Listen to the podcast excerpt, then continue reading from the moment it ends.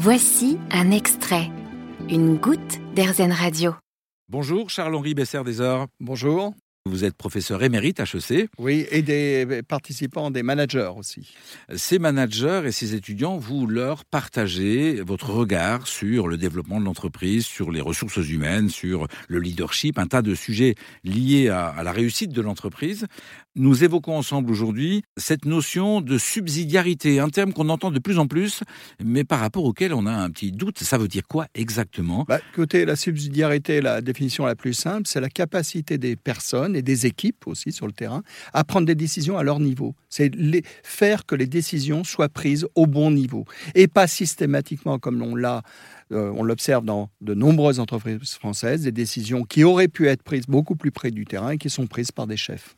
Donc on, remet en question le système pyramidal où c'est le chef euh, qui absolument, absolument. Mais la subsidiarité n'exclut pas quand même une position du, du, dirigeant. On peut avoir un droit de regard, mais l'important, c'est que dès qu'une décision peut être prise au niveau le plus bas, on laisse prendre cette décision par les équipes, par les individus. Le manager aujourd'hui doit, euh, lorsqu'il peut faire prendre la décision par l'échelon inférieur au, sien, encourager ça. Absolument. C'est une manière d'être euh, un manager collaboratif qui, euh, qui fait participer ses salariés, ses collègues, ses collaborateurs. Exactement. Et c'est une position du, du, manager ou du leader beaucoup plus, une posture beaucoup plus basse, en quelque sorte.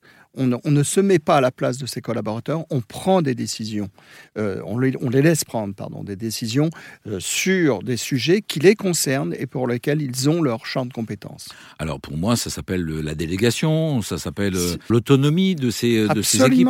Absolument, c'est une autonomie et subsidiarité pour moi vont de pair, je veux dire. Et il y a un troisième mot qu'il faut rajouter, c'est le mot confiance. Si vous laissez les personnes prendre des décisions euh, sans que vous soyez vous-même impliqué si vous êtes le, le, le, le, chef, le leader, eh bien, vous leur faites confiance. C'est-à-dire, Faire confiance, c'est se rendre vulnérable pour un manager. Je ne sais pas si vous voyez ce que ça veut dire. C'est quand même intéressant. La subsidiarité a quelque part porte en elle une dose de vulnérabilité pour le manager. Montrer sa vulnérabilité, c'est en même temps bah, tout simplement se montrer humain. Et puis peut-être que la période qu'on vient de passer nous a rappelé que tous nous pouvions être vulnérables, non? Oui, alors vous voyez, la pandémie, la pandémie qui a euh, commencé il y a, deux ans, en fait, a été très intéressante, surtout dans le premier confinement, parce qu'on a euh, observé des phénomènes de subsidiarité dans des entreprises qui ne pratiquaient pas cette subsidiarité. Et on a vu énormément de gens, d'équipes de terrain, prendre des décisions pour sauver un peu de business sans avoir recours à leur chef.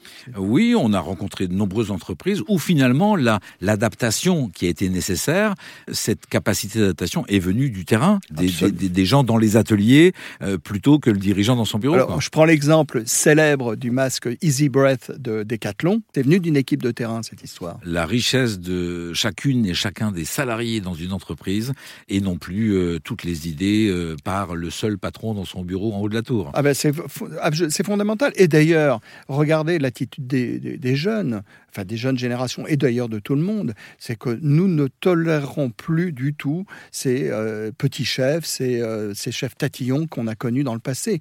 Et la crise euh, de la pandémie a été, de ce point de vue-là, révélatrice de comportements qui, qui étaient invisibles jusque-là. Là, on a vu vraiment des, des, personnes faire des choses formidables sur le terrain sans avoir demandé la permission à leur chef. Un enseignement positif de cette épreuve, de cet épisode compliqué que nous avons traversé tous ensemble. Merci à vous, Charles-Henri Besser des Heures, pour ce partage. Nous en savons plus sur la subsidiarité. Merci, Merci Charles-Henri. Merci. Vous avez aimé ce podcast Erzen vous allez adorer AirZen Radio en direct. Pour nous écouter, téléchargez l'appli AirZen ou rendez-vous sur airzen.fr.